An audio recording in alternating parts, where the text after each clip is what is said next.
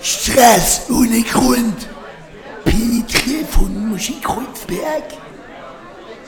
Victoria. Ich bin immer super laut.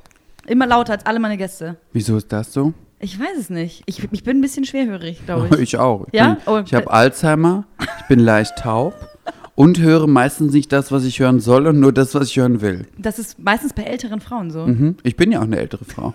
Ich bin ja, äh, dieses Jahr werde ich ja 60. Warte, stopp, stopp, stopp, wir müssen anfangen, wir müssen anfangen, wir müssen anfangen. Es läuft schon. Egal. So, ich möchte jetzt den Satz zu Ende sagen. Sehr Dieses gerne. Jahr werde ich 60 und mein Schönheitschirurg, der hat es so oft zurückgebaut, dass ich irgendwie immer noch aussehe wie 21. Das ist toll, aber das ist bei älteren Frauen so. Und wenn man dann hinten die Haare frisiert beim Friseur, dann sehen die Friseure immer die Klammern und sagen die, oh, wir machen lieber eine Hochfrisur. Ja, ja, damit hinten nicht so. Mhm.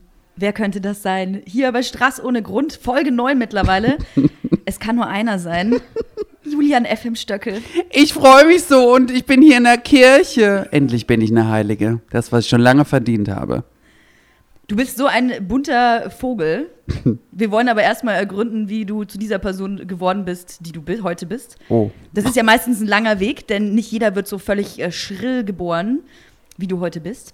Vielleicht gehen wir mal an die Anfänge deines Lebens zurück.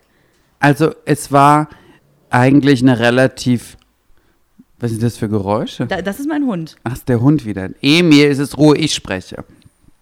Also ich war früher mal klein und dick, hatte irgendwie nicht wirklich eine gewisse Aura. Ich hatte auch keinen Humor. Ich war eigentlich gar nichts. Ich war so wie der Wind in den Bäumen, bin da so durchgeflogen und habe gedacht, naja, vielleicht wirst du irgendwann mal ein halb zivilisierter Mitteleuropäer, der ein bisschen was kann. Naja, und dann irgendwann, ähm, also anders gesagt, ich muss noch einen Satz zurück sagen. Ich wollte aber immer ein Star werden. Ich habe mich schon immer für was Besseres gehalten und habe gedacht, na, ich werde einfach ein Star. Was diese anderen Leute alle sind, das will ich alles nicht werden. Im Büro sitzen und das ganze Zeug, das wäre Aber mit keiner. fünf hat man ja noch nicht solche Gedanken. Nee, Wie mit acht Wie ging's warst du denn los. so mit fünf, sechs, sieben?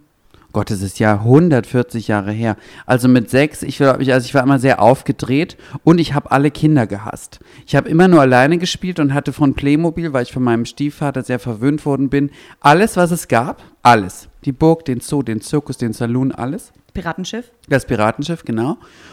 Und habe dann da meine eigene kleine Welt mir aufgebaut. Und wenn Kinder zu Besuch kommen wollten und meine Mutter meinte, Julian, du musst jetzt mit den Kindern spielen, sag ich, die dürfen nicht in meine Stadt.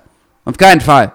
Und dann durften die nicht mit meiner Stadt spielen. Und wenn die sich dann, die, die durften auch nicht in mein Zimmer. Ich habe mein Zimmer mal abgeschlossen, damit die da nicht ringehen können. Die durften irgendwo mit mir spielen, aber nicht in meinem Zimmer. Aber woher kommt das? Weil normalerweise ist ja schon so, dass kleine Kinder immer den Kontakt zu anderen Kindern suchen und irgendwas muss ja immer passieren, damit man eigentlich keinen Bock auf andere Kinder hat. Ist da irgendwas mal gewesen?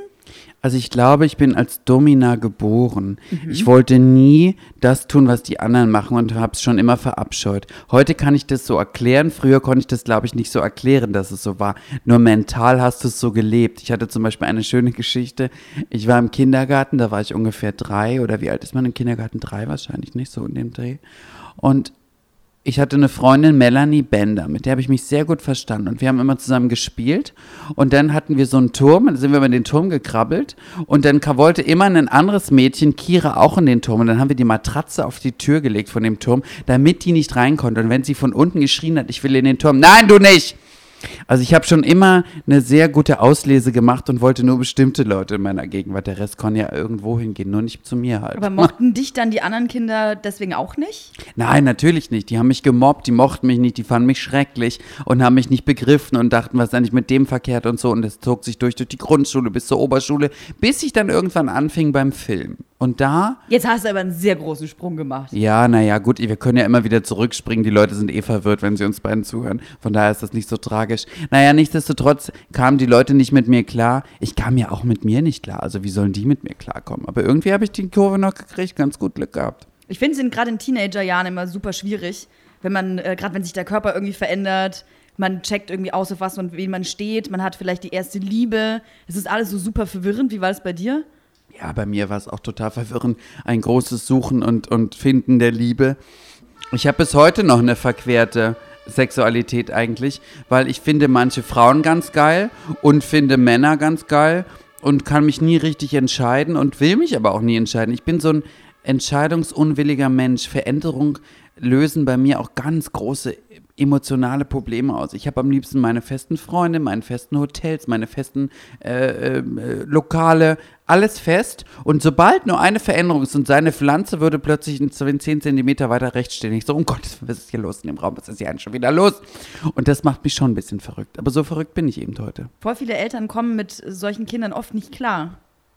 Das ist ein sehr schönes Kapitel.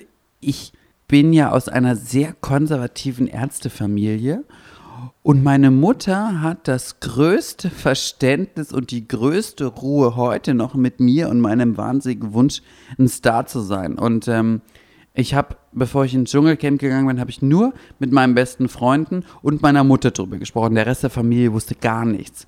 Und die haben quasi einfach das gesehen, als sie auf dem, auf dem Sofa saßen und dann einfach vom Tisch gefallen sind, als ich durch den Trailer gesprungen bin. Aber Dschungelcamp, das war ja, glaube ich, erst 2014. Das ist ja, Ja. jetzt gerade erst passiert quasi. Ja. Was hast du denn in der Zeit davor gemacht? Weil du wolltest ja ein Star werden. Ja. Da muss man ja irgendwas dafür tun. Das stimmt. Ich wusste natürlich nicht was und bin ja irgendwann mit 16 von der Schauspielerin Witter Pohl entdeckt worden.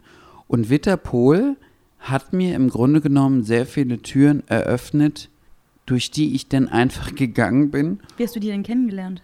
Es ist eine sehr, also es ist eine sehr lange Geschichte. Ich mache mal eine ganz kurze Nein, Mischung. nein, du musst ausholen. Du musst Ausholen? richtig schön aus. Und wir haben Also Zeit. mein Urgroßvater ist einer der bekanntesten Frauenärzte der 20er und 30er Jahre. Und Witter Pohls Vater war Assistenzarzt bei meinem Urgroßvater.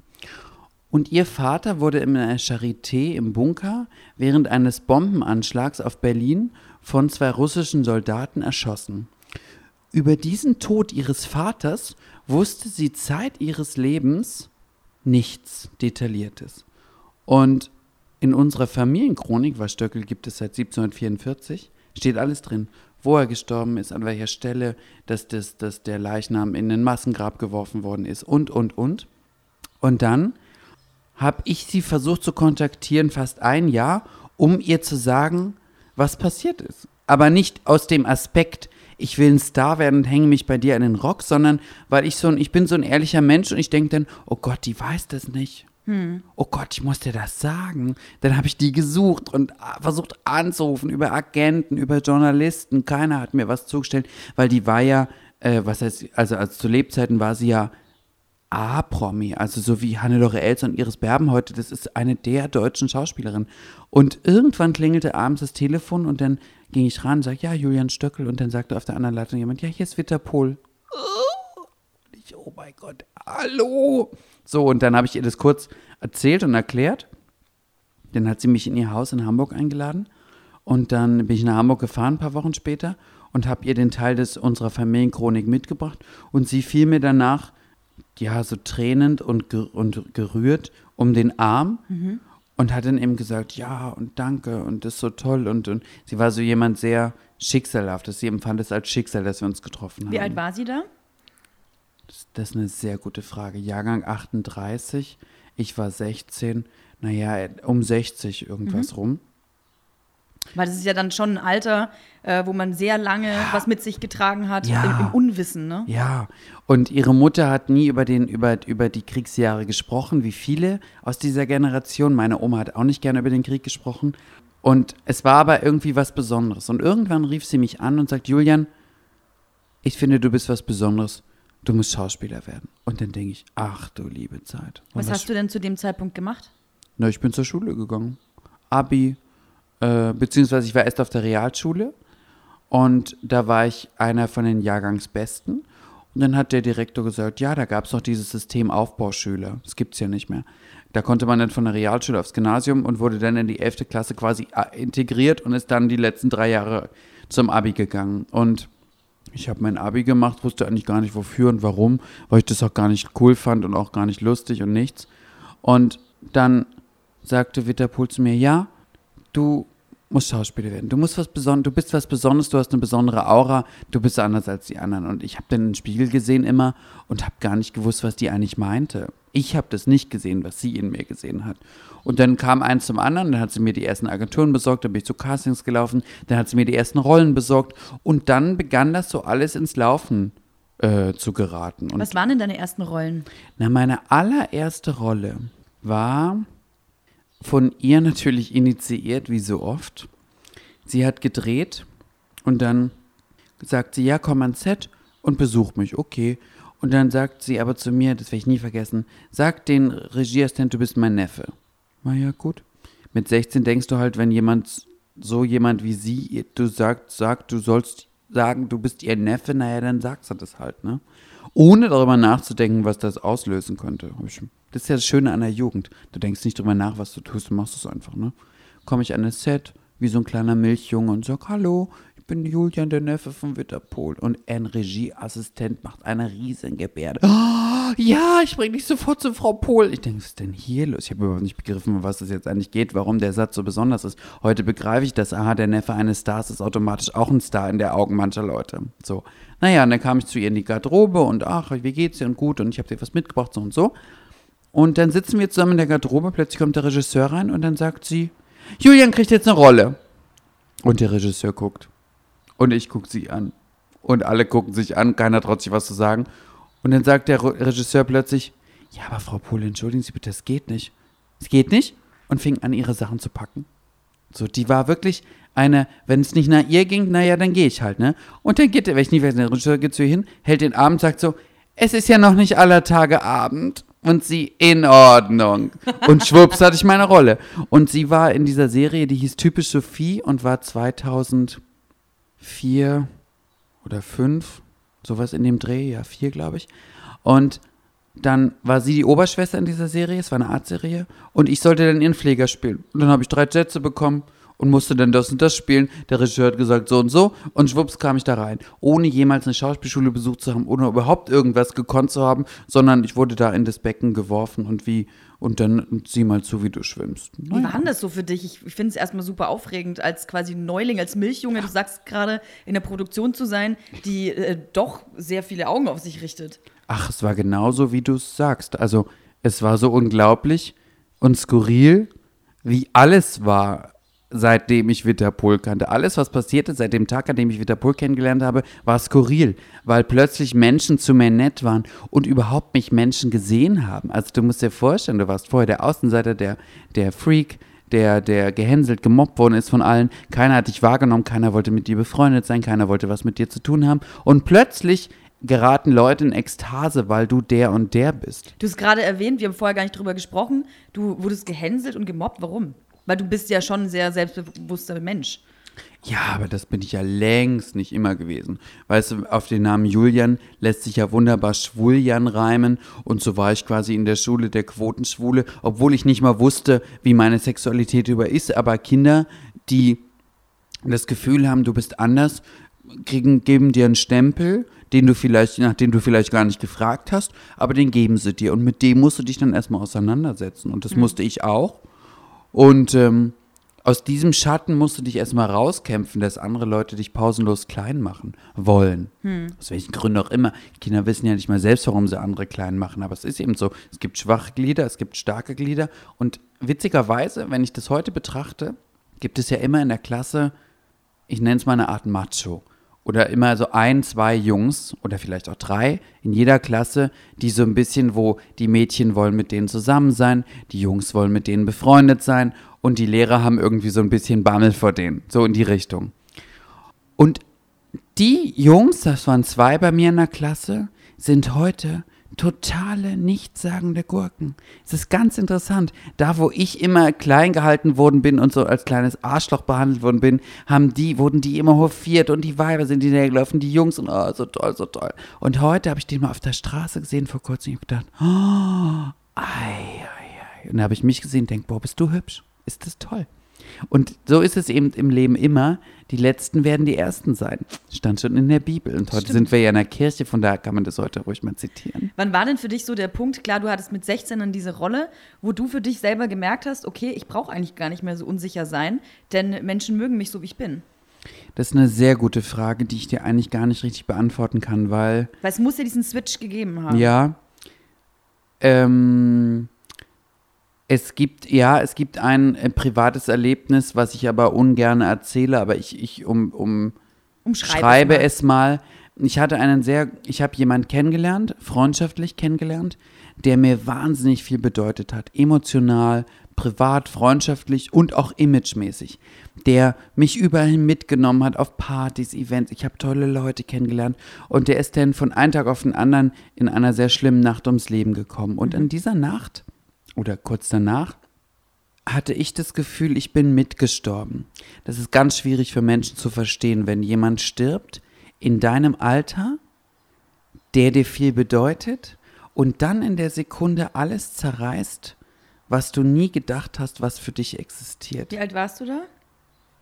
22. Boah, das ist auch wahnsinnig jung für so ein Erlebnis. Und 22 ist so ein Alter, da gehst du so auf so ein gewisses Erwachsensein zu und entdeckst dich und gehst so ein bisschen auf wie eine Blume und plötzlich geht alles, boom, schlägt alles zurück. Als wenn die Pflanzen eingehen oder ein Erdbeben, Erosion und du fällst in ein Erdloch, Erdloch, aus dem du erstmal gar nicht mehr rauskommst.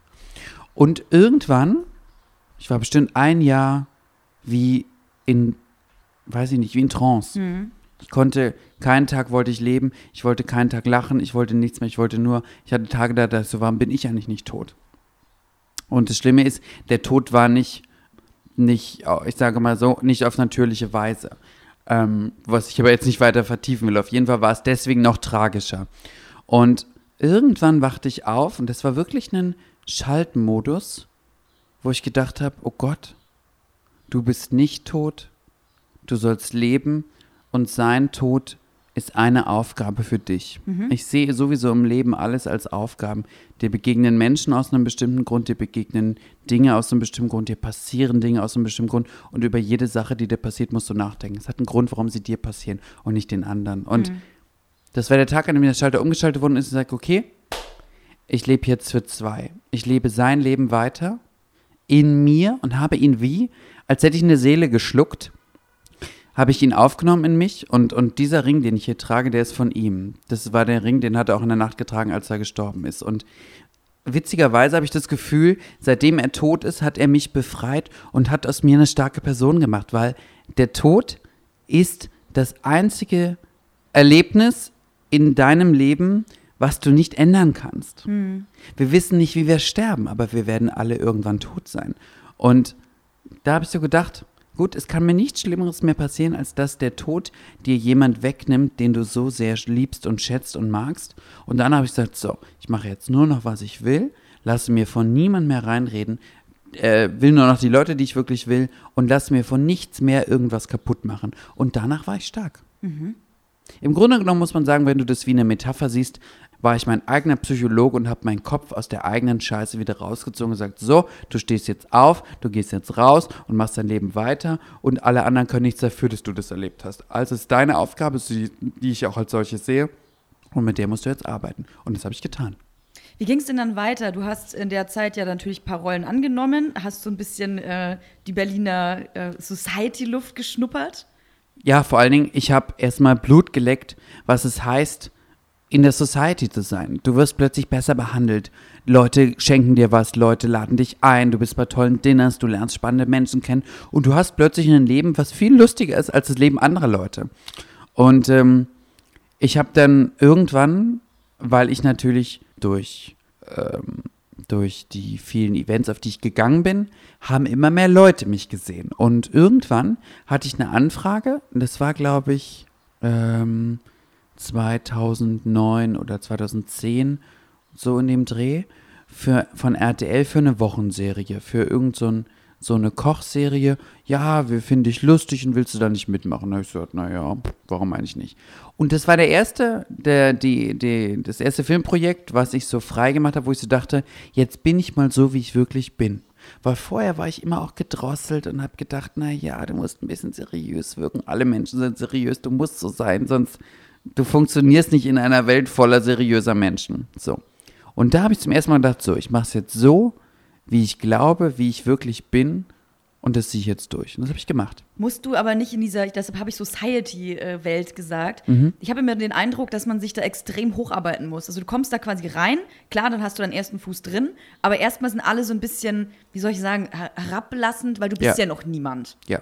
Es Ist ist, es so? genau so. Es ist genau so. In Deutschland ist es noch ein bisschen einfacher, finde ich. Ich mache, ich mache, ich muss gerade noch einen Satz dazu sagen. Ich mache gerade im Moment sehr viel in Österreich. Da ist es ein bisschen anders strukturiert. Aber in Deutschland ist es wirklich so, erstmal finde ich alle zum Kotzen. Jeder guckt dich angepisst an und denkt, äh, noch wieder jemand. Äh, Vor allem so. neue sind gar nicht gern gesehen. Na, ne? überhaupt nicht. Du musst da erstmal durch so eine, so eine Riege an Ellbogen durchdringen, dass überhaupt jemand mit dir spricht. Und ähm, es beginnt in ganz kleinen Sätzen schon, indem zum Beispiel du auf dem roten Teppich bist, vor dir und hinter dir auch Stars sind und dann Journalisten sich wünschen, dass du mit der oder der Person zusammen ein Foto machst. Meistens ist es so, wenn du nicht bekannt bist, lehnen das alle anderen erstmal ab.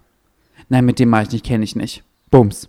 Denn stehst du da als das Opfer, was jetzt quasi gerade mit Steinen beworfen worden ist von anderen Kollegen, egal ob Sängern, Schauspielern, Models, was auch immer. Und du musst dann quasi, du stehst dann da, Journalisten, die Journalisten sagen, ja, mach doch mal mit dem Foto, mach mit dem und dann sagen die nee und dann stehst du da und denkst, Oh Gott. die kennen mich nicht, die finden mich furchtbar, die wollen kein Foto mit mir. Und dann, dann rennst du quasi einfach weg vom roten Teppich und denkst, hoffentlich passiert es nicht nochmal. So, und das habe ich natürlich jahrelang durchgemacht. Auf Partys, sich erklären, dann auch etablieren. Dann habe ich ja angefangen mit meinen Fashion-Shows und so. Dann erstmal dafür zu sorgen, dass überhaupt Leute zu den Partys kommen. Und das Ja. war ein Riesenprozess. Ein Riesenprozess. Aber nochmal zum roten Teppich, weil Ja, es, also für mich ist es schon irgendwie, ohne jemanden jetzt irgendwie auf die, auf die Füße treten zu wollen, ist es schon etwas Oberflächliches. Also viele Leute wollen unbedingt auf den roten Teppich. Die wollen für dieses Blitzlichtgewitter, wollen vor dieser Wand stehen und wollen vor lauter Fotografen fotografiert werden und dann in der InTouch-Gala oder whatever äh, ein Bild haben. Aber warum? Es ist ganz interessant. Die Leute verstehen eigentlich gar nicht den wirklichen Hintergrund des roten Teppichs. Der rote Teppich ist eigentlich nur ein Stück sehr, sehr wichtiges Business. Warum? Wenn du nicht bekannt bist, gehst du auf den roten Teppich und wirst fotografiert.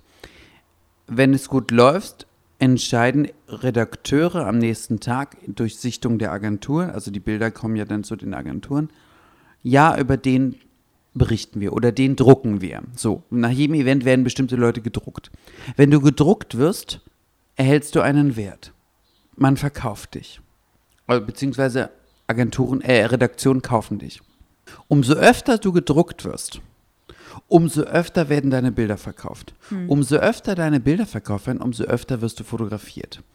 Und was Leute nicht verstehen, ist, dass der rote Teppich kein Spaß ist, sondern ein Stück hartes Business, weil bei jedem roten Teppich musst du dann quasi die Daumen für dich selbst drucken, drücken und dann eben hoffen, okay, nächste Woche bin ich in Touch Gala, in Style, okay, bla bla bla, in der Eventseite oder da und da und da. So. Das Schlimme an der Sache ist, wenn du nicht bekannt wirst, wirst du nicht fotografiert. Wenn du nicht fotografiert wirst, wirst du nicht gedruckt. Und wenn du nicht gedruckt wirst, bist du nicht wichtig. Was ich damit sagen will, ist, viele, viele, viele Leute wollen in diese Branche, aber wissen überhaupt nicht, um was es da eigentlich geht und was das für ein Machtwerk ist. Ein, ein, wie ein, ein, im Grunde genommen, sie ist wie ein Turm, also wie ein Turm, wo oben Rapunzel sitzt und Haar herunterlässt, aber du immer ständig da hochkraxelst und dann rutscht immer wieder ein Stück ab und bist wieder ein Stück höher und bist, du kommst nie an den Turm an. Es ist wie der Turm von Babel. Der wird immer höher, der geht immer weiter höher in den Himmel. Aber es ist eben, weißt du, für mich zum Beispiel, ich gehe auf den roten Teppich, weil ich weiß, ich werde gedruckt. Ich heißt, ich bin nächste Woche in der OK, sagen wir es mal so. Dann bist du in der OK. Die OK hat zum Beispiel eine Auflage von 250.000 Exemplaren. Das heißt, 250.000 Mal steht dein Name in jeder Currywurstbude, an jeder Tankstelle, in jedem Kiosk und überall. Das heißt, ich muss keinen einzigen Cent dafür bezahlen, dass mein Name gedruckt wird. Also ist der rote Teppich deswegen wichtig. Und viele, viele meiner Kollegen, bin ich zum Beispiel der Meinung, verkennen das und denken, Hauptsache, man wird gesehen. Nein, nein, nein, nein, nein. Das Wichtige ist, dass man gedruckt wird. Und es gibt zum Beispiel, du musst mal, wenn du mal unterwegs bist, kannst du das, kann man fragen, die sind da ganz offen. Fotografen fragen, es gibt so zwei Hände an Promis, die immer fotografiert werden, aber nie verkauft werden. Jeder Fotograf weiß das. Jeder lacht immer und denkt, naja, die wird eh nicht verkauft, fotografieren tun wir sie trotzdem. Vielleicht stirbt sie irgendwann, dann hat man die Bilder doch mal verkauft. Ne? So, aber es gibt wirklich so Promis, die werden fotografiert und nie gedruckt. Und ich zum Beispiel, wenn ich komme, egal wohin, schreien sich die Fotografen kaputt, weil die wissen, oh Gott, Stöcke lässt sich verkaufen, morgen wieder was verdienen, verdienen, verdienen, verdienen. So, und jetzt habe ich es mal richtig schön gerülpst Du durch den Apfelsaft. alles gut. Ähm, der Witz ist nämlich, wenn du dann immer verkauft wirst, bist du auch plötzlich sehr beliebt bei der Presse und natürlich bei den Veranstaltern und bei den Werbeleuten und, und, und, und, und. Und das ist dann etwas, was du zum Beispiel, bin ich der Meinung, nicht beeinflussen kannst, sondern das wird fremdgesteuert. Das entscheiden Redakteure, Agenten, Agenturen, Fotoagenturen, die sagen eben, ja, Stöckel ist super oder was weiß ich oder man, jetzt mein also mein Geheimtipp ist ja, was ja so geheim ist er nicht, das sieht man ja, aber ich überlege mir zum Beispiel immer sensationelle Outfits. So, und ein sensationelles Outfit wird natürlich immer gedruckt, weil das ist das, was die, die Frau Schmidt oder, oder äh, Herr Mustermann oder wer wanns wo in seiner kleinen Zwei-Zimmer-Wohnung an der Tankstelle ist, die okay, guck ich mal durch, sagt, ach, wie kann der nur so rumlaufen? So, also das ist ja das, was alle Leute sehen wollen. Wie leben diese Stars eigentlich so? Ich habe halt immer das Gefühl, dass 90 Prozent, also es soll nicht werten klingen, aber dass 90 Prozent von den Leuten, die über den roten Teppich laufen und auch äh, die, die ich quasi dann in der OK oder in Touch oder whatever sehe, dass das eigentlich Leute sind, die gar nicht wirklich berühmt sind. Ja, das ist ganz interessant. Das ist eine sehr, das ist eine sehr interessante äh, Wahrnehmung. In Deutschland gibt es eine sehr große Riege noch an A-Promis. Mario Adolf, Hannelore Elsner, Iris Berben, Senta Berger und, und, und. So, diese Leute kommen aus einer Generation, wo es noch gar nicht so viel Yellow Press gab. Für die ist das also auch kein Geschäft. Das interessiert die auch nicht keine Interviews, auch nee, und auch nur, wenn es sein muss. Und ja, als Promo für meinen neuen Film oder mein Buch. Aber es ist für die kein Geschäft.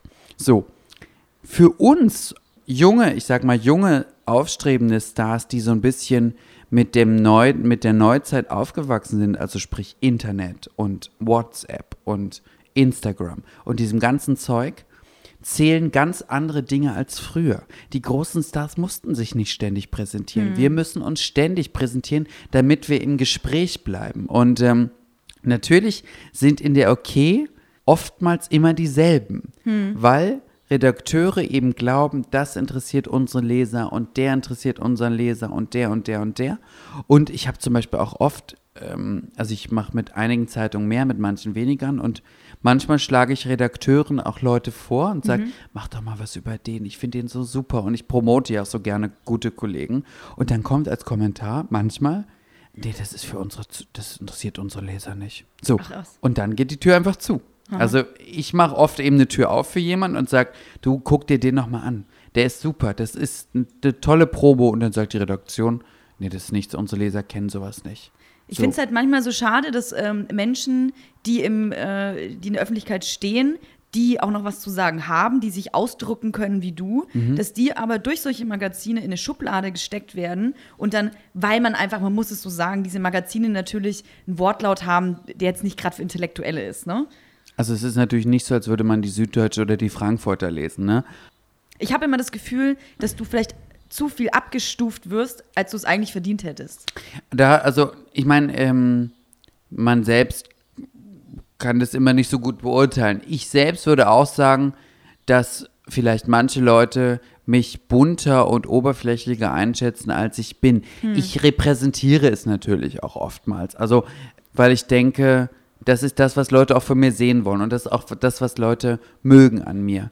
Ähm, Aber es bist ja nicht nur du. Das ist, Nein, das ist, nein, es geht genau. ja nicht nur um dein Aussehen und wie deine Haare liegen, sondern du, du bist ja noch viel mehr. Und Das das finde ich immer so schade, weil sowas lese ich in Okay nicht. Wer, Das wer, stimmt. wer bist du? Das stimmt. Das liest man ganz oft nicht, aber das liegt auch daran, dass heute unsere Welt viel schnelllebiger geworden ist und sich überhaupt Menschen nicht mehr für Menschen interessieren. Also man will nur noch immer harte Fakten und so. Weißt du, ich habe zum Beispiel bei mir als Standardeinstellung auf dem Computer Bild.de. Wenn ich morgens online gehe, lese ich die Bildschlagzeilen. So, dann weißt du, um was es geht. Es geht um ganz schnelle Sachen, es geht um Einzeiler, du, du öffnest den Artikel, dann liest du da drei Sätze und es ist im Grunde nichts Nettes, es ist selten was Positives, es ist selten mal was Repräsentatives, also dass man jetzt zum Beispiel sagt, ach guck mal, den kenne ich gar nicht oder das ist ja mal interessant über den was zu wissen. Das machen die Sender nicht mehr und die Zeitungen machen das auch nicht. Und das ist ein Trend, der natürlich schade ist, aber ich bin so der Meinung, man kann sich nicht gegen die Zeit und auch nicht gegen die Entwicklung stellen.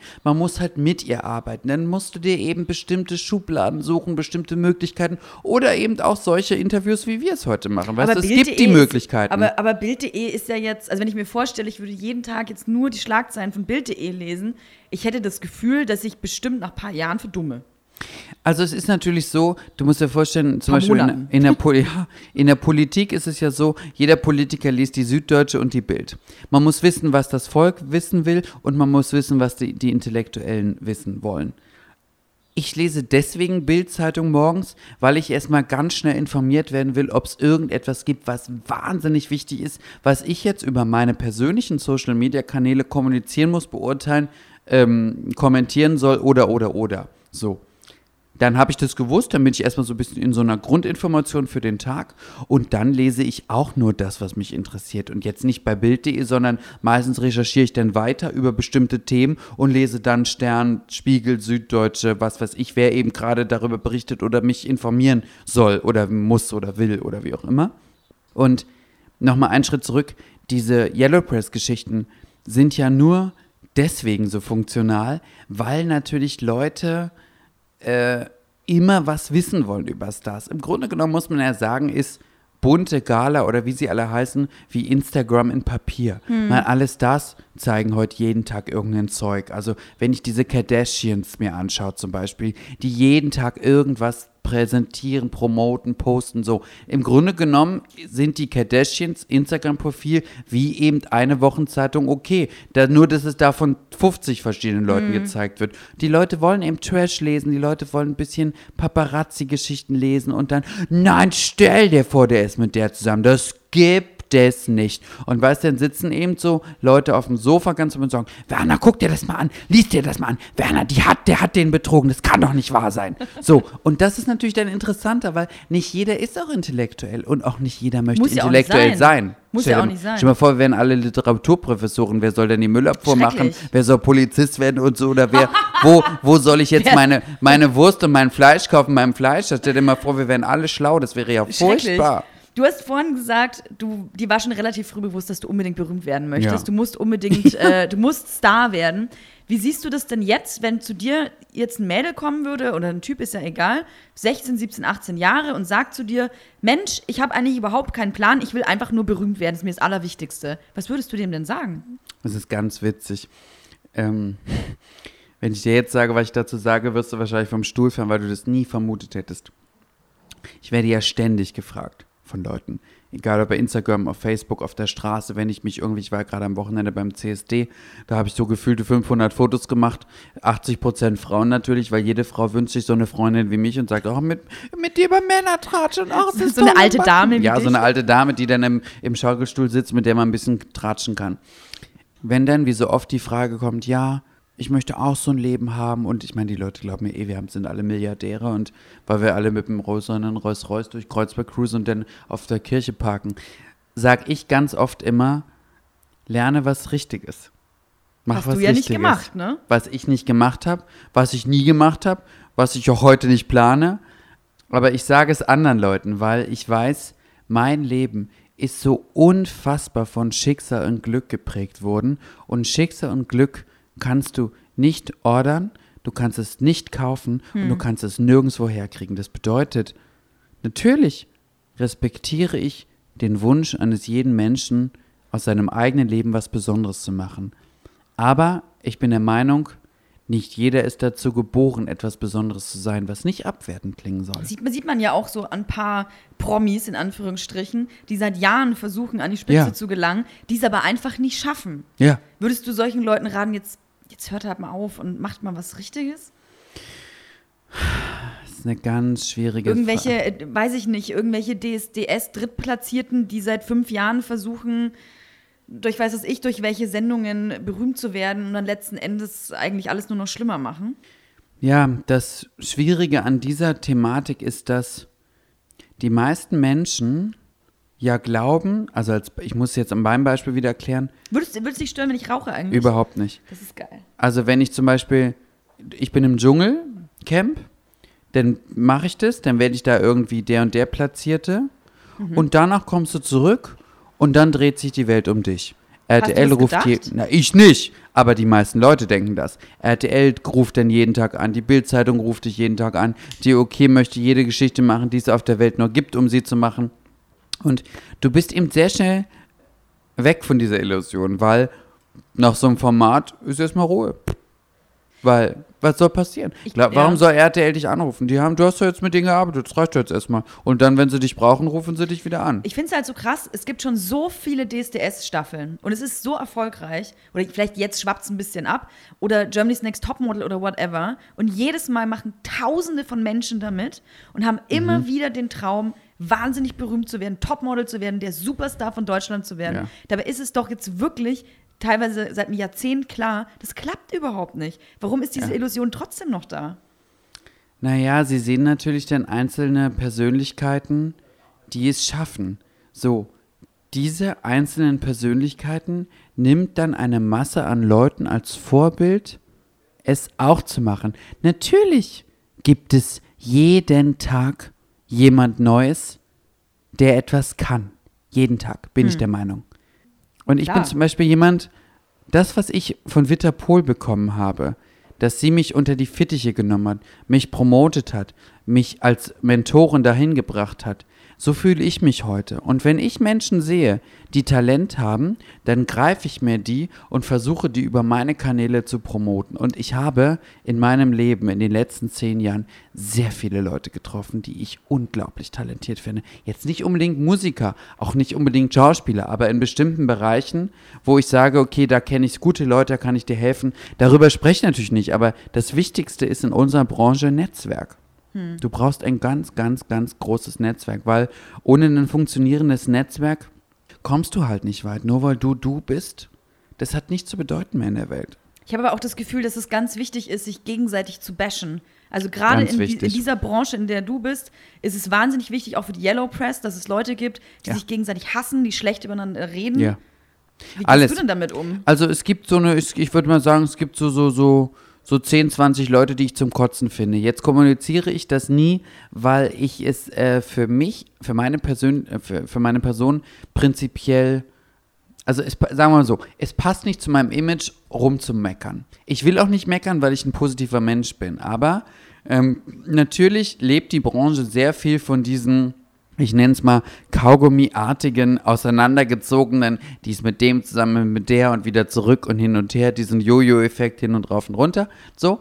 Aber ich gehöre nicht zu den Leuten. Also ich bin, ich bin eigentlich am liebsten immer nur ich. Ich rede auch nie über mein Privatleben, weder über meine Familie noch über Beziehungsstatus, nie, weil ich das nicht relevant für mich finde. Ich will gerne über mein Talent oder meine Arbeit glänzen und alles andere finde ich unrelevant. Und ich glaube immer, es gibt ja viele Leute, die sich ja nur über diesen Beziehungssachen promoten. Ist es, ist es dann für dich nicht gerade schwierig, dort äh, zugange zu sein, wo genau das so wichtig ist, wo Reporter stehen von der Bild, von, wir haben die ganzen Medien schon genannt, die dich eigentlich immer nur genau das fragen? Naja, gut, wenn ich natürlich am roten Teppich in Interviews gefragt werde, wie findest du den und den, dann sage ich da schon überall immer meinen Senf dazu und lasse das auch genau raushängen. So. Nur ich würde jetzt zum Beispiel in einem gesetzten Interview, also würden wir jetzt hier äh, bei uns jetzt ein Print-Interview draus machen und du würdest mich fragen, sag mir die Liste der Leute, die du nicht leiden kannst. Das würde ich nicht sagen, weil das ist dann verschriftlicht, es ist zu Papier gebracht und du kannst dich damit so in die Nesseln setzen und es kann Ärger bringen und das will ich alles nicht. Aber in Interviews, also wenn mich jemand fragt, magst du den oder den, dann sage ich das schon, so ist es nicht. Aber ich finde eben, man muss eben auch so ein bisschen seinen eigenen Stil finden und sein eigenes Tempo und seine eigenen Gebiete, über die man sprechen kann. Und jetzt habe ich ja das Glück, dass ich ja ein Paradiesvogel bin und dadurch irgendwie eine ganz andere Narrenfreiheit habe als andere. Und, und das ist eines der tollsten Attribute überhaupt, die es mit mir in Verbindung gibt, es gibt niemanden in meiner Altersgruppe, der so ist wie ich. Niemand. Weil heute alle Leute so gleich sein wollen. Sie wollen so sein wie alle. Sie wollen nicht auffallen. Alle Jungs wollen so ein T-Shirt anziehen, eine Jeans und irgendwelche Sneaker. Du kommst irgendwo rein, du siehst 20 Männer, alle sehen gleich alle aus. sehen gleich aus heutzutage, Alle, ne? hier Ja. bei dir, sie- die sehen ja auch alle sportlich und nett und süß aus, aber ich heb nicht einen, hebt sie hier für mich ab. Keiner. Die sehen süß aus und nett und haben alle ihr T-Shirt und ihre Sneaker. Außer ja, unser aber- Tonmann Andreas, der Ja, ist auch ein Paradies. Nein, der hat auch ein T-Shirt und eine Jeans an. Alle. Das sind eben so die Männer der heutigen Generation. Frauen hingegen auch, nur mit modischen anderen Aspekten. Nur wie soll Individualität entstehen, wenn man so ist wie alle und auch noch so aussieht wie alle. Weil Mode ist ja deswegen so interessant, weil Mode spricht, bevor du ein Wort gesagt hast. Wenn du einen Raum betrittst, spricht dein Outfit. Wenn du dann nichts zu sagen hast, dann, dann endest du schon da an der ersten Stufe. Gehen wir nochmal zurück äh, Ja. an, die, an die Geschichten des roten Teppichs, ohne Ja. jetzt Namen zu nennen. Ja. Wurdest du schon mal enttäuscht von Leuten, wo du gedacht hast, so, wa- was reden die denn jetzt eigentlich über Von mich? Sta anderen Stars? Zum oder? Beispiel, ja. Ach, also es gibt ja viele Leute, die über mich auch lästern und sagen, ach, die Störkel wieder und ach, Halligalli. Das war also eine ganze Zeit lang, bevor ich in den Dschungel gegangen bin, haben Leute immer gesagt, ach, diese Störkel, was macht die eigentlich? Dann macht sie da ihre Fashion-Shows und jetzt spielt sie da ein bisschen, dann rennt sie über, über jeden roten Teppich, der nicht bei drei aufgerollt ist. So, immer gelästert, gelästert, gelästert, gelästert, gelästert, gelästert, gelästert, bis sich die Balken biegen. Und jetzt kommt der Witz. Dann bin ich in den Dschungel, komme aus dem Dschungel. Seit dem Dschungelcamp redet keiner mehr hinter meinem Rücken oder mir ins Gesicht, dass irgendetwas Negatives ist. Woran glaubst du, liegt das? Denn du hast, äh, wir, können, wir kommen jetzt einfach mal Mhm. zum Dschungel. 2014 warst du da. Was glaubst du, was hat das geändert? Denn du hast, glaube ich, gegen alle Erwartungen eine ganz andere Rolle im Dschungel gehabt, als die Leute vermutet haben. Du hast völlig recht. Ähm, ich habe sehr lange mit meinem Agenten darüber diskutiert, wie ich mich dort positioniere, weil du musst natürlich überlegen, was machst du dort? Du gehst ja da nicht zum Spaß hin. Man, man, das ist ein Beruf und, und das ist ein Format und das muss man dann halt können. Ne? Und es gab ja nur zwei Möglichkeiten. Entweder schneidet dich RTL zur Quotenschwuchtel, so Daniel Kübelböck 2.0, oder sie machen eben aus dir, ich sag's mal, eine männliche Diva, so à la Conchita Wurst. Ähm, was gar keine Beleidigung ist, weil ich Conchita sehr mag. Aber ich habe gedacht, ich werde der Welt zeigen, dass ich nicht das bin, für, für das man mich hält. Und es gab ja, wir haben vorhin hinter den Kulissen ja drüber gesprochen, die erste Mutprobe oder die nennt es die erste Prüfung, wo wir ja alle den Sprung aus dem Flugzeug machen mussten. Und die ganzen männlichen Kollegen haben mir alle gejault und geheult und nein, ich kann nicht. Mola Adebisi ist mit Boxhandschuhen ins Dschungelcamp eingezogen und war der Erste, der geschrien hat, nein. Und von mir, der Quotentonte, wo alle gedacht haben, ich schreie mich jetzt im Dreieck. Du hast dass ich da, gesagt, ich habe nichts gesagt. Der Produzent hat zu mir gesagt, Herr Stöckel, springen Sie. Ich gucke ihn an und habe in einer halben Sekunde gesagt, ja. Mit diesem Ton. Und er guckt mich an und der ist fast vom Stuhl gefallen. Sagt er, und dann hat er gedacht, ich lege jetzt noch einen nach, sagt er, springen Sie auch als erstes? Sag ich, ja. Okay. So, und dann wusste ich, haha, dich habe ich, der habe ich jetzt aber mal richtig die Kante gezeigt.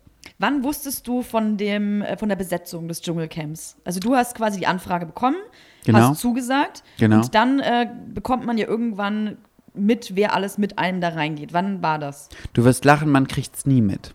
Ach was. Selbst bei dem Trailerdreh werden wir alle abgeschirmt in abgedunkelten Autos hingefahren. Alles wird, du weißt nichts. Okay.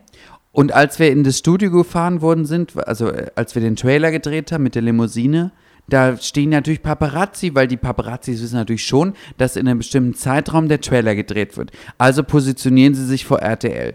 Und wir sind da alle in abgedunkelten Autos rein, rausgefahren. Wir wurden nicht, wir wussten nicht, in welches Studio wir kommen. Wir wussten nicht, was wir machen. Wir wurden nur hin und her geschoben. So, und ich wusste, bis zu dem Zeitpunkt, wo RTL die Liste der Leute auf ihrer, auf ihrer Homepage veröffentlicht hat, nicht wer mitkommt. Ich habe genauso gezweifelt, wie die Presse, Gerüchte, ich meine, wir, wir wurden ja alle mal in Gerüchteküchen geschoben und sagt, ja, der könnte und der und der und der und der. Du weißt es im Grunde genommen bis, ich glaube, zwei Wochen vorher nicht, wer wirklich mit dir dahin fliegt. Als du die Liste bekommen hast. Kriegst du nicht. deine Ich krieg gar nichts. Aber es im Internet gelesen Genau, hast, genau, quasi genau, wie genau. alle anderen Menschen. Genau. Äh, wie war denn dann deine Reaktion? Also ich war erstmal bei ganz vielen Leuten super, super glücklich. Mhm. Also Tanja Schumann, die ich sehr lange aus Hamburg kenne, Melanie Müller, die ich schon kannte. Ähm, warte mal, wer war noch dabei? Larissa? Larissa, die kannte ich nicht. Äh, Gabby aus Berlin natürlich. Und also ich kannte eben vier Leute persönlich. Das ist natürlich erstmal ein sehr gutes Gefühl, weil man denkt, okay, es wird nicht so schlimm. Witzigerweise hat vor vier Tagen eine Facebook-Seite die Folgen meiner Staffel hochgeladen. Warum auch immer jetzt. Und jetzt habe ich, die letzten Tage gucke ich jeden Tag eine Folge. Ich musste so lachen. Wir waren ja wirklich eine gute Staffel. Ich musste so oft so lachen. Super Staffel, ja. Eine super Staffel. Und auch Sonja und Daniel, die immer schon sagen, ist die beste Staffel ever, ever, ever. Das war wirklich wahr. Glatzeder war, glaube ich, auch noch dabei. Ja, ne? Also ein Traum, den liebe ich abgöttisch. Und es gibt eine wunderbare Anekdote. Es gibt zwei Anekdoten, die ich jedes Mal sagen muss, wenn man mich nach ihm fragt, ist, wir sitzen im Flugzeug, kommt die Redakteurin von RTL und sagt, ja, wir landen jetzt hier zwischen in Singapur. Wenn ihr euch nochmal frisch machen wollt, ein Kamerateam ist am Flughafen. Okay, ich sag zu Winfried, wenn jemand fragt, ich bin kurz im Bad, mich schminken. Ja, okay. Ich komme zurück, guckt mich Winfried an, sagt, bist du geschminkt? Sage ich ja. Sagt er, sieht schlimmer aus als vorher. Sag ich, Winfried, hast du dich schon mal im Spiegel gesehen nach den 17 Stunden Flug? Und er sagte, ich sehe blendend aus, ich bin der James Bond des Ostens. Und dann so, habe ich so gedacht, mhm, so. Und im Camp war auch noch eine schöne Geschichte, die muss ich leider aussagen, weil die ist einfach schön. Gerne. Ich stehe auf, er liegt auf dem Bett und sah so richtig, ja, richtig fertig aus. Ich tippe ihn so an, sag, Winfried, Winfried. Er wacht auf, guckt mich an, sagt, weißt du, was schlimm ist? Sie sagt, nein. Morgens ohne Kaffee in dein Gesicht zu schauen. Und dann sage ich, du, ich hätte dich auch liegen lassen können. Ich habe gedacht, du wärst tot, aber nee, morgen frage ich dich nicht nochmal, ob du noch lebst.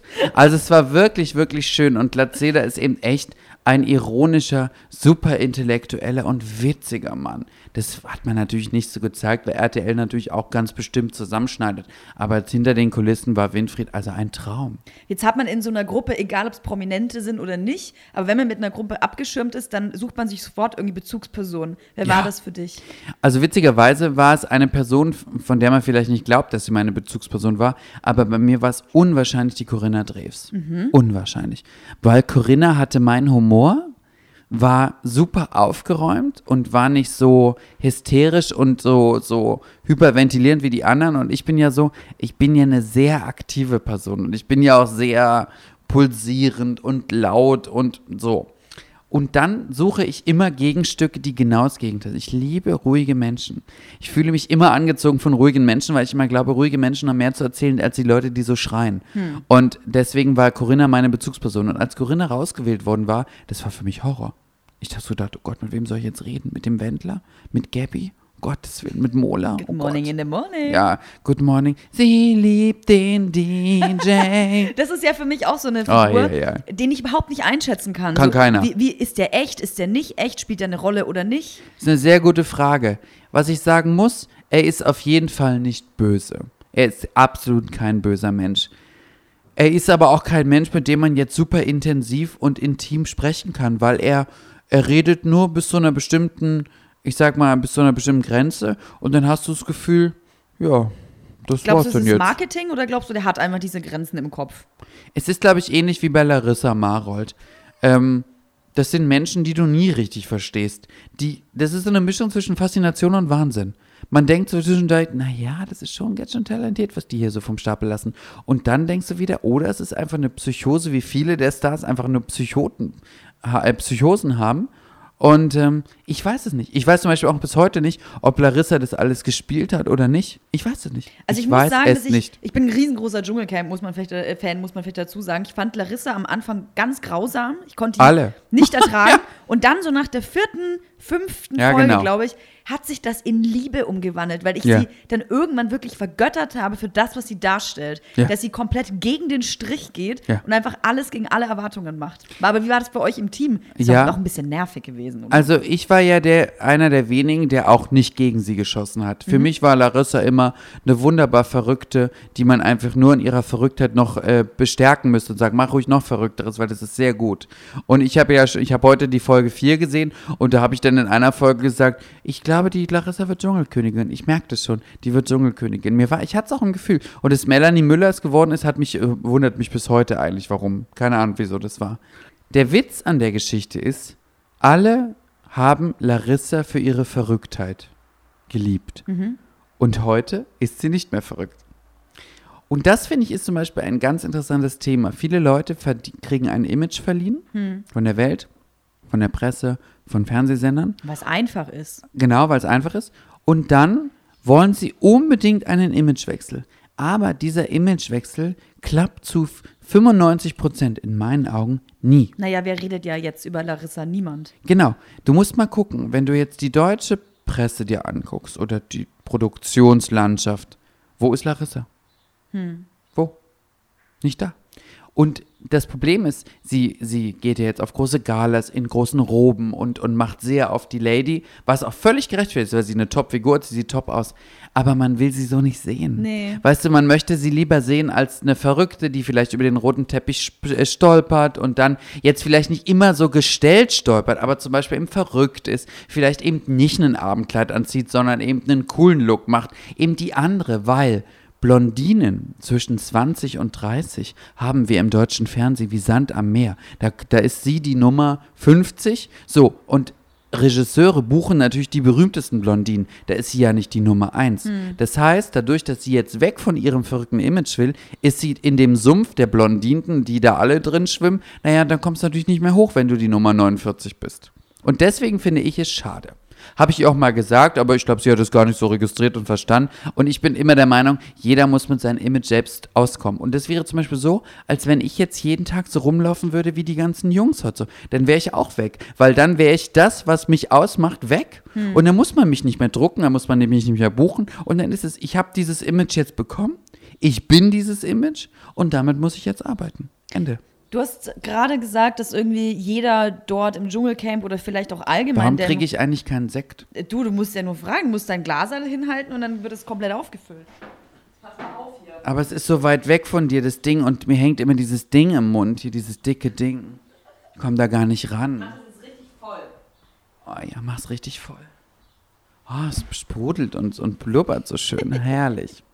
Du hast gerade angesprochen, dass Ja. es sehr viele Menschen im Showbusiness gibt, nicht nur im Dschungelcamp, in den ganzen Shows, die womöglich irgendwie eine Profilneurose haben. Ja. Ist das so? Ja, ich glaube, dass wir alle Leute, die im Showgeschäft sind, eine leichte Macke haben. Also normale Menschen kommen auf die Welt, gehen zur Schule, machen Abitur, dann entdecken sie irgendeine Qualität, die sie können. Aha, Gehen ich davor werde noch auf Backpacker-Tour? Ja, so, ach genau, ich finde mich noch ein bisschen überall. Thailand und ach, ich habe die Armut der Welt gesehen und jetzt kann ich endlich mein Studium machen, bababab, so. Oder du wirst eben Polizist, weil du bist so, ge, du bist, du leidest so unter der Unterdrückung der Armen und was weiß ich was. So, dann machst du das, danach arbeitest du im Bestfall 40 bis 45 Jahre, dann bist du 65. Dann gehst du in Rente, dann wirst du maximal 85, dann bist du tot, dann wird der Sargnagel aufgemacht, dann legst du dich rein, sag zu, auf Wiedersehen, die Beerdigung zahlen die anderen. So, und dann war's das. Jetzt habe ich leider die Frage vergessen. Da, ob jeder eine Profilneurose Ach so, genau. hat. Und wir, die Menschen aus dem Showgeschäft, wollen anders sein als die. Wir wollen nicht so eine Ausbildung machen, wir wollen nicht so ein Leben leben wie die anderen alle. Und das allein ist doch schon verrückt. Warum machen wir es nicht ganz normal, wie alle anderen es auch machen? Nein, wir machen es nicht so. Und bei mir zum Beispiel ist ja, ich bin, ich sage immer bei mich, ich bin aus den Scherben meiner Vergangenheit stark geworden. Also ich hab, bin, war wie eine Raupe. Ich bin durch so einen Kokon gegangen und plötzlich bin ich aufgewacht und blablabla, zum Beispiel ein Schmetterling. Aber ich bin aus den Tränen meiner Vergangenheit auch stark geworden. Also glaube ich schon, dass viele, viele Stars auch zerrissen sind mit sich. Du siehst, guck doch an, wie viele Schauspieler oder überhaupt Künstler sich das Leben nehmen oder Alkoholiker werden, sich verspekute- spekulieren, weil so viel Geld plötzlich haben und denken, wissen gar nicht, wohin mit dem ganzen Geld und so.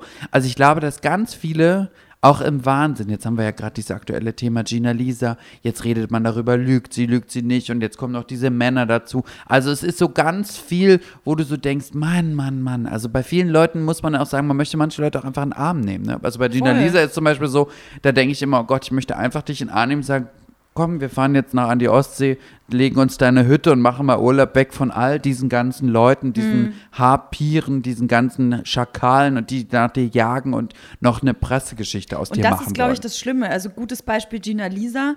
Ich habe manchmal das Gefühl, dass die ein Umfeld hat, in dem sie nicht sein sollte. Die hat Managements, Agenten, Berater, die genau das Falsche für sie tun. Und sie, sie wirkt für mich oder auf mich wie so ein angeschossenes Reh, die eigentlich nach Halt sucht und eine ganz liebe Person ist, aber sich einfach nach Halt sehnt und nach allem greift, was sie gerade haben kann. Und das sind die Falschen. Es ist leider, es ist leider auch so und ähm, wir haben ja zusammen dieses lustige Promi-Völkerball gespielt bei Pro7 und da waren wir in einer Mannschaft und, und ich kenne Gina Lisa schon so lange, bestimmt schon sechs oder sieben Jahre und die ist so ein ganz, ganz emotionaler, ganz, ganz lieber Mensch. Aber ich glaube, dass sehr, sehr viele Leute businessmäßig und privat sie sehr benutzt haben, sie äh, hingeschoben haben, instrumentalisiert haben. Und das ist eigentlich schlimm. Und ähm, eigentlich müsste man sie beschützen vor sich selbst und vor diesen ganzen Leuten, die so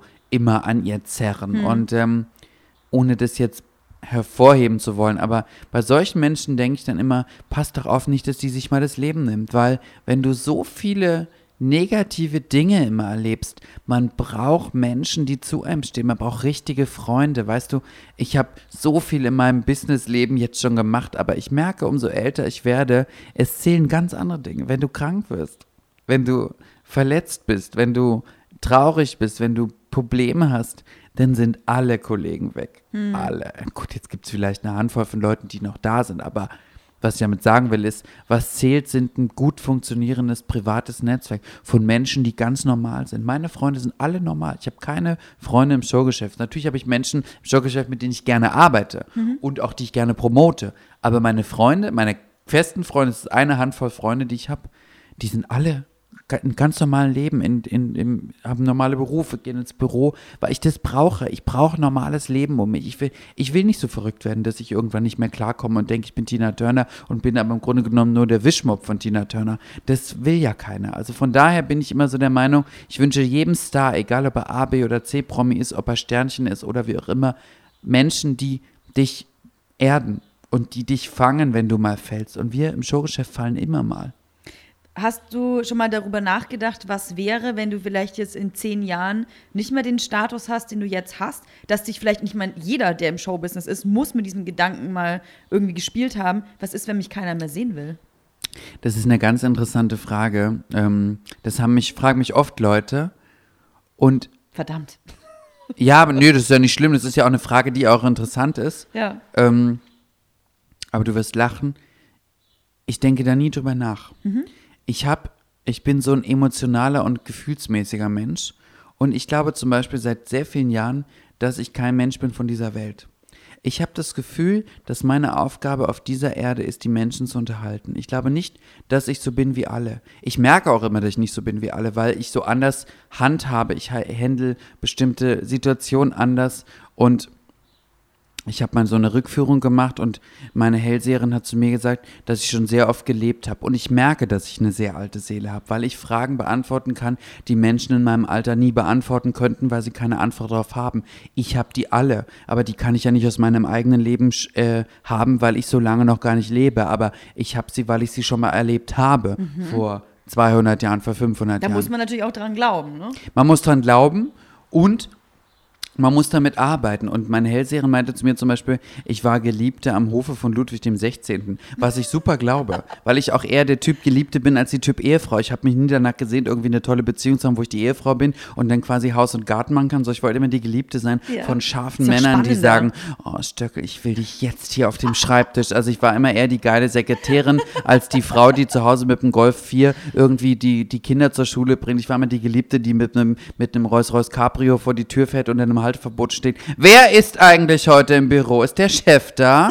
So, das wollte ich immer sein. Ne? Und, und deswegen, ich denke nie drüber nach, was ist in zehn Jahren. Ich lasse mich so von meinen Emotionen und von meinem Ich-Sein leiten und lenken. Und ich kann nur so viel sagen, wenn es wirklich mal nicht mehr sein sollte, dann habe ich kein Problem, irgendeinen normalen Beruf zu machen. Dann werde ich Hotelier oder ich Oberpolizeikommissar oder äh, Kann ich mir sehr gut vorstellen. ja, ich, ich mir übrigens auch. Stell dir mal mich vor. Ich glaube, solche Leute braucht es sogar mal. Ja, wirklich. Stell dir mal vor, ich wäre Oberhauptkommissar und dann sitze ich bei so Sitz und sag, wer hat eigentlich die Schusswaffe in dieses da Dings da reingemacht oder woher, wo war der Schuss, wo war das Ventil und das und das. Ich glaube, ich wäre auch die beste Polizeipräsidentin. Stell dir mal das vor. Da müssten alle Politiker immer mit mir reden, weil ja Polizeipräsident zu sein sehr wichtig ist. Und dann, oder ich wäre Du müsstest aber dann auch so Pressemitteilungen immer machen. ja, Pressekonferenzen. Pressekonferenzen. Oh, das wäre so toll, stell dir mal vor. Und jetzt begrüßen Sie kurz äh, die Bundespolizeipräsidentin Julian FM Stöckel. Und dann sage ich, Sie brauchen sich keine Sorgen haben. Wir haben zwar eine hohe Terrorgefahr in Deutschland, aber wir sind sicher. Solange ich Polizeipräsidentin bin, werde ich dafür sorgen, dass unsere Polizisten und mein ganzes Team, und ich stehe hinter jedem Polizisten, der für mich Ich arbeitet. sehe es. Ich ja, sehe ich sehe es auch. Und auch ganz toll ges- gestylt und toll geschminkt und so und tolle Ringe. Und dann klimper ich immer auf dem Tisch so nach dem Motto, was ist das?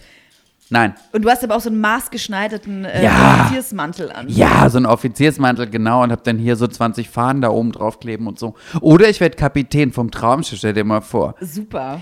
Und herzlich willkommen, begrüßen Sie den Kapitän zum Captain's Dinner, Julian FM Stöckel. Dann komme ich da rein, hallo. Und dann begrüßt du natürlich erst die ganzen Reichen und dann die ganzen alten Frauen, die natürlich denken, oh Gott, ich wäre auch so gern so ein Kapitän wie Sie. Mm. Ja. Jetzt, jetzt gehen wir doch mal in die nähere Zukunft. ja, bitte. Was können wir denn von dir in der nächsten, in der nahen Zukunft sehen und hören und spüren und fühlen? Ach, es gibt im Moment so viel Tolles. Also, ich bin ja eine Werbeikone und ähm, ich habe im Moment so viele Verhandlungen für Werbeverträge für bestimmte Labels und, und, und, und Firmen, ähm, die aber alle nicht in trockenen Tüchern sind, weil ich sie selbst noch nicht weiß. Also, noch nicht so äh, eins zu eins weiß, aber es gibt eine tolle Sache und da warte ich quasi täglich drauf. Ich habe im Dezember ein sensationelles Format bei RTL 2 gedreht. Und ähm, das Drehbuch hat Christian Ulmen geschrieben und Toller Typ. ja, ganz großartig. Und ich wurde gecastet. Er und sein Bruder wollten mich gerne casten. Sie haben mich gefragt, ob mir diese Rolle gefällt. Und wenn ja, würden sie auf meinen Charakter die Rolle schreiben. Und ich war zum Casting und, und wir haben geredet und dies und das. Und die haben das dann eingereicht und dann habe ich gesagt, ob sie mich gefragt, ja, wir würden nicht nehmen, möchtest du? Ja, gerne. So. Und dieses Drehbuch, dieses Format, leider Gottes habe ich eine ganz strenge Verschwiegenheitsklausel, die ich nicht mal sagen kann, um was es geht, aber das ist ein Format, was so unglaublich lustig wird. So unglaublich lustig. Ich glaube, ich habe noch nie so was Gutes und so Lustiges gespielt wie da. Und leider Gottes war der Sendetermin eigentlich schon im Frühjahr, aber dann hat man festgestellt von Senderseiten, dass die EM kommt. Dann wollte man das natürlich nicht parallel, weil man hat Angst, das versendet sich, was auch völlig gerechtfertigt ist. Und jetzt ist der Stand der Dinge September, Oktober. Das ist aufregend. Ja, wirklich. Und ich warte quasi jeden Tag auf die E-Mail der Produktion, dass sie mir den Sendetermin be ähm, bekannt geben, weil, und jetzt kommt das Beste. Es gibt fünf Folgen oder sechs Folgen. Es machen die unterschiedlichsten Leute mit. Und meine Folge war so gut, dass der Sendechef sich entschieden hat, zwei Folgen A 20.15 Uhr draus zu machen. Ach, was. So. Also ich kriege als einziger eine Doppelfolge, weil es ist wirklich, ich musste teilweise selbst so unglaublich lachen. Ich dachte, dass ich das kann, hätte ich von mir selbst nie vermutet. Und deswegen ist es ein Format, auf was ich mich, glaube ich, noch nie in meinem ganzen Leben so sehr freue wie darauf. Also wenn das kommt, Kinder, dann könnt ihr mir die goldene Kamera verleihen, wirklich. Jetzt hast du uns ganz schön neugierig gemacht. Wir sind äh, fast am Schluss. Oh Gott, Leider. das kann gar nicht sein. Ich möchte, können wir nicht noch eine Stunde. Du, ich Schmeiß meine, doch einen anderen Podcast raus und dann machst du eine Folge Doppelfolge. Ja. Aber was es, äh, was es immer zum Schluss gibt, es gibt immer den Aufreger der Woche. Oh, wie schön. Und du darfst dir eine Sache aussuchen, von mir aus auch zwei, je nachdem, was dich besonders aufgeregt hat in der letzten Zeit. Und das musst du hier unbedingt noch kundtun. Eine Geschichte. Ich komme mit dem Zug, ich hasse Zugfahren, in Hamburg an. Ähm, komme aus dem Bahnhof, es hat strömend geregnet. Ich setze mich in ein Taxi rein am Bahnhof und sage zum Steindamm. Sagt der Taxifahrer in sehr gutem Deutsch, ist drüben Adresse. Ich sag, was ist drüben Adresse? Steindamm drüben. Ich sag, ja und fahren Sie mich dahin. Zu kurze Strecke, ich fahr nicht. Ich sag, bitte? Ich fahr nicht Strecke. Ich sag, und nun? Sie müssen aussteigen. Ich sag, es regnet in Strömen. Meine Haare, mein Koffer. Wissen Sie, was ich... Ich fahr nicht Strecke. Bin ich ausgestiegen, hab die Tür, wollte die Tür zu knapp und sag so, ich werde Sie bei Ihrer Taxi in Moment sagen, das ist der unverschämtste Taxifahrer, den ich in 30 Jahren meines Lebens erlebt habe. Geschichte 1. Oh, Geschichte hätte mich auch 2. richtig krass aufgeregt. Was bilden die sich Ey, am ein? liebsten hätte ich dann noch Wir gesagt, zahlen dann, doch dafür. Hätte ich am liebsten, weißt du, dann fährst du halt noch eine Runde außen rum. Du, ich wollte dem schon den Koffer ins Gesicht schmeißen einfach. Die zweite Geschichte ist noch schöner. Die wirst du richtig feiern. Ich will von Wien nach Klagenfurt mit der Austrian fliegen. Die Austrian ist eine Fluggesellschaft, die prinzipiell ihre Flugzeuge überbucht. Das bedeutet, du gehst an den Check-in-Schalter, gibst deinen Ausweis ab und dann sagt ein nettes Kätzchen an dem Counter zu dir, wir sind leider überbucht und haben zurzeit keinen festen Platz für Sie. Und ich sage Ernst? dann, wie bitte?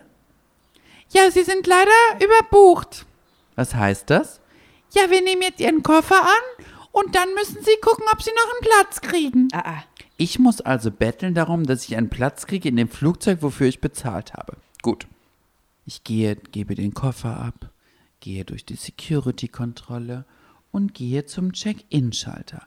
Am Check-in-Schalter sitzt eine gelangweilte, überdrehte österreichische Tunte an einem Telefon mit Schnur.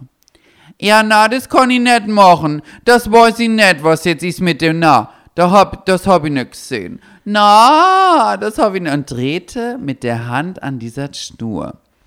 Ich stehe vor dem Counter und mache auf dem Desk so. Schön, deswegen trage ich ja die Ringe, um jeden nervös zu machen bei seiner Arbeit. Dann legt er auf und sagt, bitte, so schön gay, so richtig schön gay, wie Menschen nur Gays schrecklich finden, ne? Sage ich, hören Sie mal zu. Es fliegen genau zwei Maschinen von Wien nach Klagenfurt. Eine um 12 und eine um 20 Uhr. Ich weiß nicht, ob Sie wissen, wer ich bin, aber ich habe ab 14 Uhr bis 20 Uhr Termine in Klagenfurt und ich fliege in dieser Maschine mit. Wenn Sie das nicht organisieren, dann haben wir ein ganz großes Problem.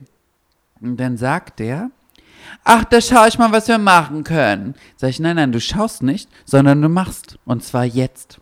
Setze mich genau vor den Counter hin, auf den Stuhl, auf dem Tisch. düpp, düpp, düpp, düpp, düpp. Fünf Minuten später kommt er an, sagt so, also wir haben es jetzt möglich machen können, Sie kriegen einen Platz. Sag ich, na, ist ja schön, wer muss hier bleiben? Einer von unseren Stewards. Ich sag's auch gerechtfertigt. Nicht dein Ernst. Ein Steward musste in Wien bleiben. Naja, entschuldigt mal, ich bezahle dann Vermögen für. Und das Witzige ist, die, die, der Flug von Wien nach Klagenfurt ist 30 Minuten. Dieses Flugzeug geht hoch und geht sieben Minuten später wieder runter. Wahnsinn. Kostet mehr als ein Flug von Berlin nach Wien, weil es eine kleine Maschine ist. Und da wollen die mir bei zwei Maschinen am Tag den Platz nicht gewährleisten. Ich hätte dem den Counter. Ich hätte da eine Bombe reingeschmissen, hätte den Counter umgeschmissen, hätte der Tunte alle Haare abgebrannt mit einem Feuerzeug gesagt, so, ich fliege zur Not selbst. Ich setze mich auf den Schoß vom Piloten und, und setze mich selbst an den Knüppel. Das werdet ihr noch sehen. Ne? Und das war ein schönes Erlebnis. Und die Tunte, die habe ich oft wieder gesehen, weil ich oft in Wien unterwegs bin. Jedes Mal, wenn er mich sieht, rennt er vom Counter weg, weil der weiß, wenn ich keinen Platz habe, Tja, Herrschaften, machen Sie jetzt schon mal den Weg frei, zu, weil ich fahre dann mit einem Panzer und einem Donnerschlag durch die Empfangshalle. Und das will ja keiner. Aber es gibt einen, einen Tipp, den ich jedem geben kann. Und das ist ein schönes Abschlusswort. Wenn du der Freund bist von Julian F.M. Stöckel, hast du einen Freund fürs Leben. Wenn du mich zum Feind machst, wird deine Luft ganz, ganz dünn. Ganz dünn. Also Achtung vor dem Raubtier. Jetzt musst du aber noch was Liebes sagen. Ich liebe dich und deinen Podcast. Es war wunderschön, dass du mein Gast warst. Ich hoffe, Ja, du ich will ja, wieder. ich bin ganz gierig ja nach Interviews. Ich bin ja so, ich bin ja auch so, so, ähm, wie sagt man, äh, wie nennt sich das? Ach, ich bin so dumm.